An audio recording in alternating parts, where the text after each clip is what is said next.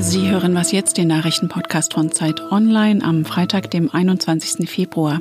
Bei uns geht es heute um den Anschlag in Hanau. Zunächst die Nachrichten. Im vergangenen Herbst hatten im Iran Hunderttausende Menschen gegen Armut und Arbeitslosigkeit protestiert.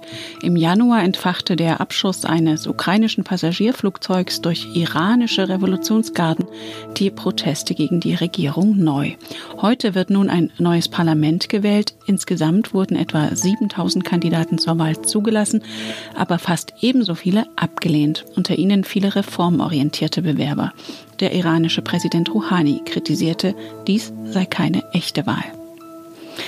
Vor der Bürgerschaftswahl am Sonntag in Hamburg demonstrieren heute jugendliche Klimaaktivisten in der Stadt mit prominenter Unterstützung. Greta Thunberg soll auf der Großdemo eine Rede halten. Von der Politik fordern die Fridays for Future Aktivisten, dass Hamburg bis 2035 klimaneutral wird und nicht erst 2050 wie im bisherigen Klimaplan der Hansestadt vorgesehen.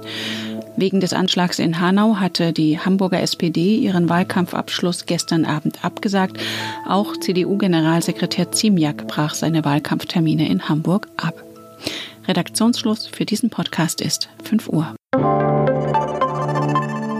Diese Episode wird unterstützt von Ford. Der Autohersteller durfte sich für seine Transit-Hybrid-Familie über den Award Internationaler Transporter des Jahres 2020 freuen. Mit der Plug-in-Hybrid-Variante können Unternehmen Verbrauch und Abgasausstoß reduzieren und sogar Umweltzonen befahren. Willkommen zu einer neuen Folge von Was jetzt? Ich bin Rita Lauter. Gestern haben wir hier im Podcast besprochen, wie es den Behörden gelungen ist, rechten Terrorismus durch die Gruppe S zu verhindern. Und heute müssen wir das Thema leider doch wieder besprechen, weil es diesmal tatsächlich zu einem rassistischen Angriff gekommen ist. Wieder, muss man sagen. In Hanau in Hessen sind neun Menschen mit Migrationshintergrund erschossen worden. Sechs Menschen wurden verletzt. Der Täter und seine Mutter wurden später tot aufgefunden. Tom Sundermann berichtet für Zeit Online über Rechtsextremismus und Rechtsterrorismus und ist jetzt bei mir im Studio. Hallo. Hallo. Tom, was wissen wir denn über die Opfer? Nicht allzu viel. Wir wissen wenig über Lebensumstände oder Alter. Das, was diese Menschen bisher vor allem auszeichnet, ist ihr Migrationshintergrund. Du hast es gerade schon gesagt, in allen neun Fällen. Wir haben gehört vor allem von äh, türkischer Herkunft, aber auch bosnischer, polnischer. Das war ganz offensichtlich ein Motiv, das der Täter hierbei beabsichtigt hat, Menschen mit Migrationshintergrund zu treffen. Das einzige Todesopfer, das äh, keinen Migrationshintergrund Hintergrund hat, ist die Mutter des Täters, die Deutsche ist wie er selber und ebenfalls erschossen in seinem Haus aufgefunden wurde. Ich denke mal, dass die Ermittlungen dann jetzt noch viele weitere Details dazu zutage fördern. Und was wissen wir über den Täter? Tobias R. ist 43 Jahre alt, stammt nach eigenen Angaben gebürtig aus Hanau, hat dort anscheinend auch große Teile seines Lebens äh, verbracht. Er hat ebenfalls nach eigenen Angaben Ende der 90er Jahre eine Banklehre absolviert und ist danach zum Betriebswirtschaftsstudium nach Bayreuth gezogen. Auch hier sind ansonsten die biografischen Angaben noch relativ dürftig. Das meiste, was wir über ihn wissen, ist eben nicht seine Biografie, sondern sein Weltbild, das sich sehr stark durch rassistische Äußerungen und durch Verschwörungstheorien auszeichnet. Der Mann hat im Internet ein Video und auch ein langes Schreiben hinterlassen. Du hast dir beides angesehen. Was hat das für einen Eindruck auf dich gemacht? Dieses Manifest, das er hinterlassen hat, ist 24 Seiten lang. Der Teil, in dem er rassistische Gedanken beschreibt, ist ziemlich klein. Ich würde sagen ungefähr zwei bis drei Seiten. Das überwiegende Stück davon behandelt Verschwörungstheorien, paranoide Ansichten auf die Welt. Zum Beispiel sagt er, dass er sein Leben lang von Geheimdiensten abgehört worden sei und dass diese Geheimdienste, die er auch nicht benennt, dann Ereignisse in der realen Welt beeinflusst hätten, die er vorher als Gedanken geäußert hatte. Also Dinge, die man eigentlich gar nicht nachvollziehen kann. Ich bin natürlich kein Experte, aber vieles davon spricht für psychische Auffälligkeiten hier bei Tobias R. Und jemand mit dieser Ideologie und mit diesen Auffälligkeiten hatte ja offenbar legal eine Waffe, denn der hessische Innenminister Beuth spricht davon, dass er ein Sportschütze gewesen sei. Haben da die Kontrollen versagt? Eigentlich sollte so jemand keinen Waffenschein haben, genau, denn es gibt hier einige Kriterien, persönliche Zuverlässigkeit, wie das im Amtsdeutsch heißt. Das heißt, Dinge wie Suchterkrankungen sind ausgeschlossen vom Waffenschein, aber auch psychische Erkrankungen. Das heißt, hätten die Behörden den Fall Tobias R. vor sich auf dem Schreibtisch gehabt, so wie wir ihn jetzt kennen, hätte er mit Sicherheit keinen Schein bekommen.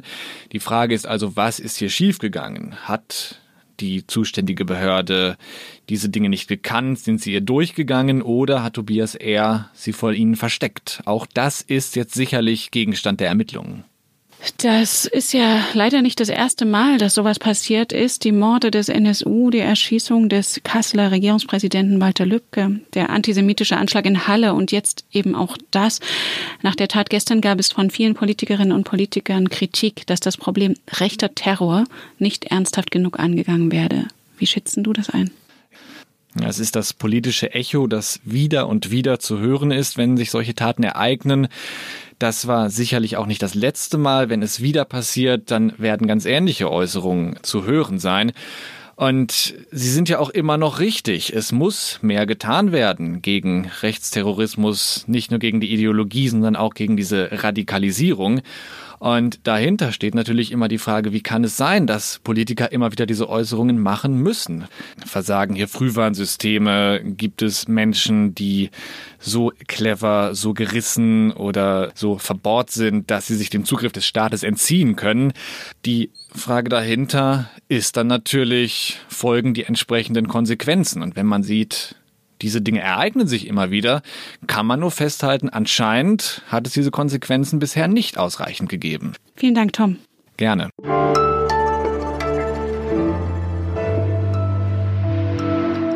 Und sonst so? Rassismus ist ein Gift. Der Hass ist ein Gift.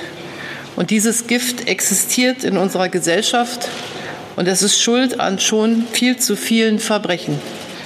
Die Bundesregierung und alle staatlichen Institutionen stehen für die Rechte und Würde eines jeden Menschen in unserem Land. Wir stellen uns denen, die versuchen, in Deutschland zu spalten, mit aller Kraft und Entschlossenheit entgegen. Ich möchte allen Menschen sagen, auch und gerade denen, die vielleicht anders aussehen, die vielleicht von anderen Ländern zu uns gekommen sind, Menschen, die hier eine neue Heimat gefunden haben. Ich weiß, dass die jetzt Angst haben. Ich möchte Ihnen sagen, ich verstehe das. Aber umso mehr gilt, dass wir alles tun. Alles, was wir können, um gegen Rassismus, gegen Hetze und Hass anzutreten. Das tun wir in vielfältiger Weise. Hoffentlich folgen den Worten der Bestürzung von Kanzlerin Merkel und Hessens Ministerpräsident Bouffier nun auch die Taten, die notwendig sind, damit so etwas nie wieder passiert.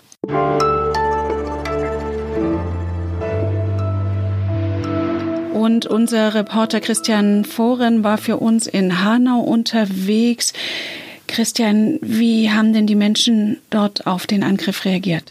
Ich hatte den Eindruck, dass es vor allem ein paar Stunden gedauert hat gestern, bis die Leute überhaupt wahrgenommen haben oder ansatzweise verstanden haben, was da passiert ist. Als ich vormittags durch die Stadt gelaufen bin, wirkte es, als wäre eigentlich gar nichts gewesen, selbst wenige Meter vom Heumarkt, vom ersten Tatort entfernt. Leute sind einkaufen gegangen, haben ihre Erledigungen gemacht. Das änderte sich so nach und nach im Laufe des Tages bis zum frühen Nachmittag dann. Da haben dann Leute angefangen, auch an den Polizei Polizeiabsperrungen Blumen niederzulegen. Dann kamen auch verschiedene Politiker vorbei, bis dann eben auch am Nachmittag Innenminister Horst Seehofer vorbeikam. Da war dann relativ viel los und dann haben auch die Leute untereinander viel mehr über das Thema diskutiert. Das war jedenfalls das, was ich wahrgenommen habe in der Stadt. Und wie ist Seehofer da am Tatort aufgetreten?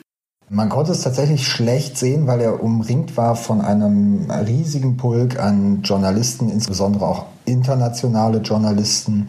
Er hat Fragen beantwortet, äh, wirkte auf mich sehr defensiv, hat immer wieder betont, was die Bundesregierung in den vergangenen Jahren und Monaten alles getan hat gegen Rechtsextremismus, gegen Rassismus er hat nochmal betont, dass am Wochenende die Sicherheitsvorkehrungen bei den ganzen Veranstaltungen, die da anstehen, rund um Karneval und Co. erhöht werden, damit es eben keine Gefahr eines Nachahmungstäters geben würde. aber er wirkte insgesamt eben sehr defensiv. Wie haben die offiziellen Stellen und Behörden vor Ort reagiert? Da gab es verschiedene Entscheidungen. Im Laufe des Tages wurde angekündigt, dass der Landtag seine Plenardebatte abgebrochen hatte, einfach um ein Zeichen zu setzen. Die Karnevalsveranstaltungen in und um Hanau wurden abgesagt fürs Wochenende, was ja jetzt eigentlich anstehen würde. Eintracht Frankfurt spielt im Trauerflor und es gab eine Schweigeminute und auch in Hanau natürlich gab es am Abend eine große Mahnwache, wo auch Bundespräsident Steinmeier zugegen sein sollte. Konntest du dir ein Bild machen, was die Hanauer dazu sagen, dass es ja offensichtlich rassistisch motiviert war, die Tat? Ja, tatsächlich, das ist ein diffuses Bild, was sich mir gezeigt hat. Einerseits waren einige nicht so richtig überrascht, weil sie sagten, es sei in den vergangenen Jahren immer schlimmer geworden, was auch Rassismus angeht. Es sei ein Nebeneinander, was das Leben hier angeht, kein Miteinander. Trotzdem war natürlich der Schock groß, dass da sowas bei rauskommt. Was mich aber tatsächlich am meisten überrascht hat, ist, das Kernthema für viele hier war die Kriminalität. Also es war niemand so wirklich überrascht, dass in den jeweiligen Vierteln, wo was passiert ist, dass da tatsächlich es passiert ist, weil man einfach da offenbar ganz schlechte Erfahrungen gemacht hat. Also ein sehr komisches Bild, was sich vielleicht auch im Laufe der nächsten Tage erst nochmal schärfer ziehen lässt. Vielen Dank nach Hanau, Christian. Sehr gerne. Das war Was Jetzt, der Nachrichtenpodcast von Zeit Online. Sie erreichen uns unter wasjetzt.zeit.de. Am Mikrofon für Sie war Rita Lauter. Alles Gute.